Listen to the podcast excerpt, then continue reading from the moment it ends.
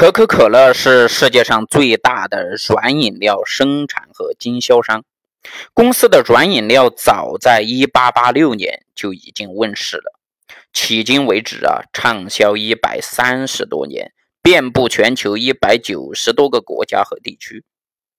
可口可乐公司的名声并不仅来自于它著名的品牌，还来自于它无可匹敌的全球销售系统。可口可乐公司在美国以外的国际市场上的销售额和利润呢，分别占了百分之六十七和利润总额的百分之八十一。可口可乐公司拥有可口可乐企业百分之四十四的股份，以及可口可乐阿玛提公司百分之五十二的股份。该公司是澳大利亚一家瓶装商，业务遍及澳大利亚、新西兰和东欧。可口可乐还持有南美、东南亚以及墨西哥、中国等地瓶装商的这个股份。一九九二年，可口可乐公司啊销售了一百多亿箱的饮料。巴菲特对可口可乐公司啊其实是非常的熟悉，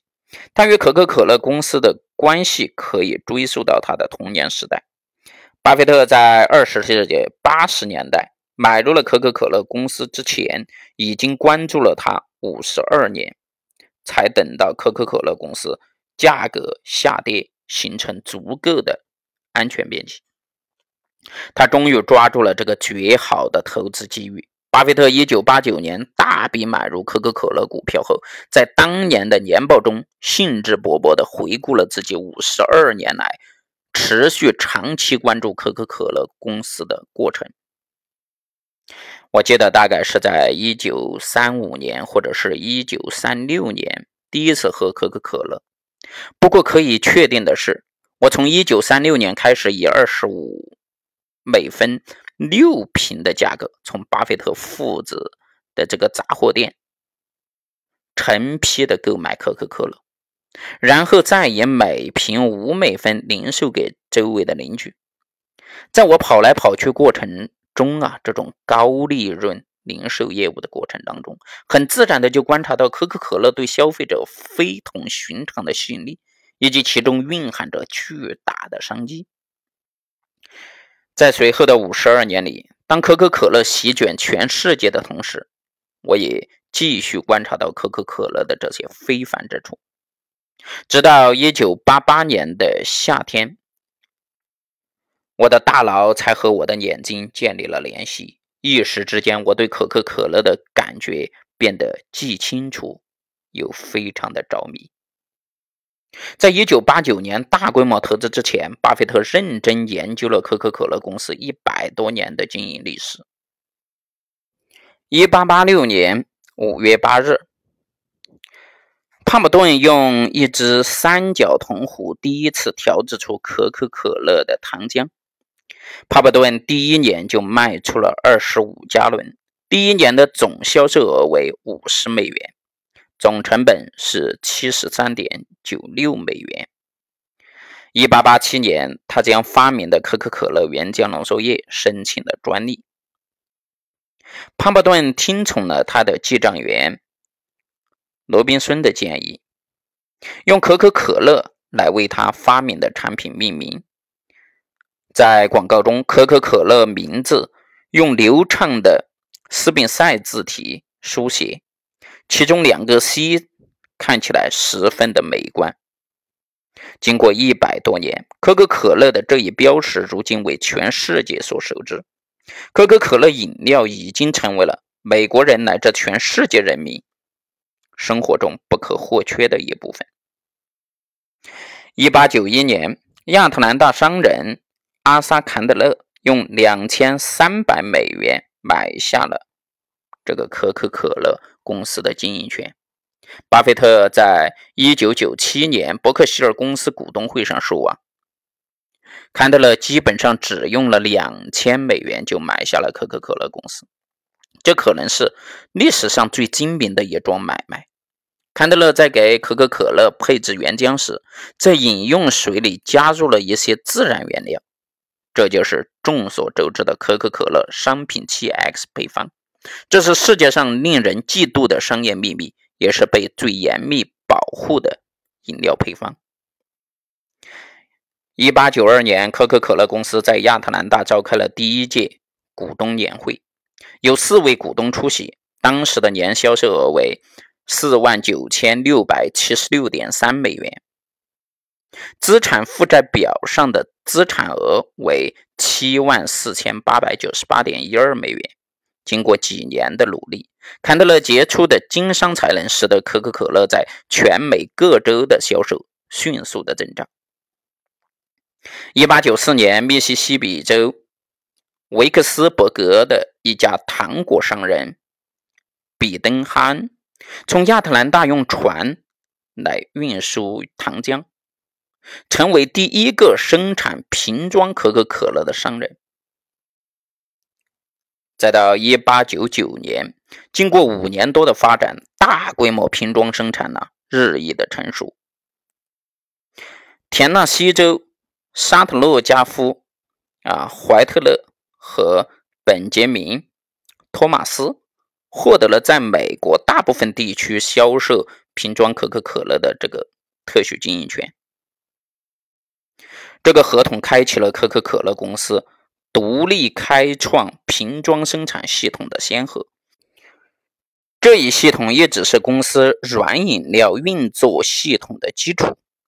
可口可乐将用于软饮料生产的糖浆和浓缩液运送到世界各地的瓶装可口可乐的销售商中，然后进行灌装，再销售给对应的地区，啊，并进行配送。一九一九年，以欧尼斯特啊伍德洛夫为首的这个投资者们呢，用两千五百万美元买下了这家公司。到一九二三年，他的儿子罗伯特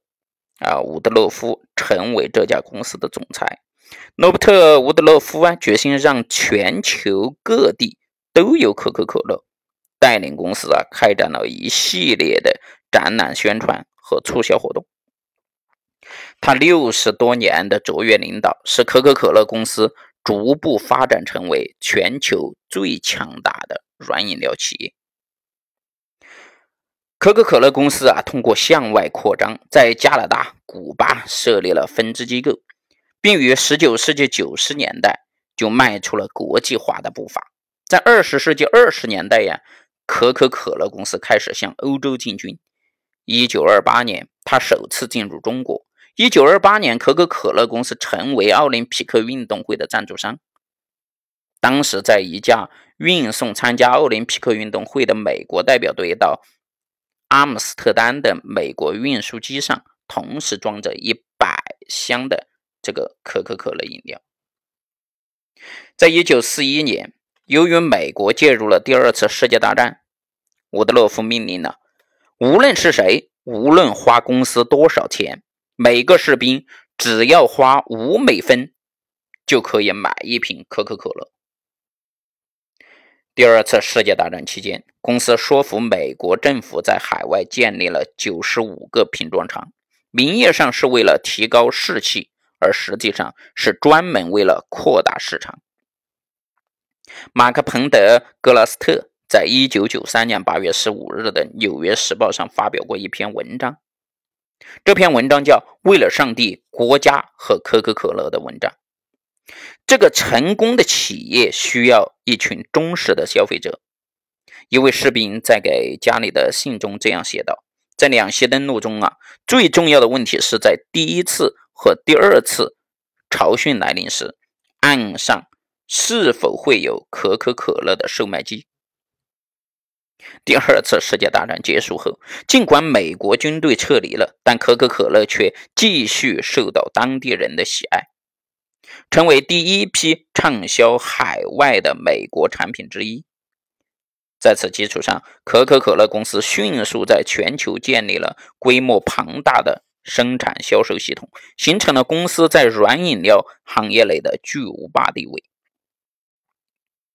可口可乐公司将全球近两百多个国家或一千家加盟者提供其糖浆和浓缩液。尽管在这两百多个国家同时销售其他二百三十多种品牌的饮料，但在大多数的国家中啊，几乎没有什么饮料品牌能够与可口可乐相竞争。世界上一半的碳酸饮料都是由可口可乐公司销售的，这一销量啊，是它的强敌百事可乐公司的三倍。全世界上成千上万的人一天就要喝掉十亿罐的可口可乐。这相当于全球饮料市场日平均消费量的百分之二。在一九九七年，可口可乐公司的年度报告中，可口可乐公司前主席道格拉斯·伊维斯特写道：“可口可乐公司的创业者们呢，绝不会想到会有今天的成绩。”当你读到这份报告的时候，可口可乐公司已经取得了一个里程碑式的发展。公司的可口可乐产品以及其产品每天的销售以十亿罐，每一个价值十亿美元的可口可乐饮料，我们花了二十二年的时间才卖出。如今，我们一天就能卖出十亿罐的饮料。巴菲特告诉福布斯杂志说：“啊，他购买可口可乐的一个主要原因就是，在这个大众口味日趋相同的世界里，可口可乐的股票价格并没有反映出可口可乐国际市场销售额中的增长。”巴菲特买入可口可乐股票后感叹道：“当时我看到的是世界上最流行的产品为自己建立了一座新的丰碑。”它在海外的销量爆炸式的迅速膨胀。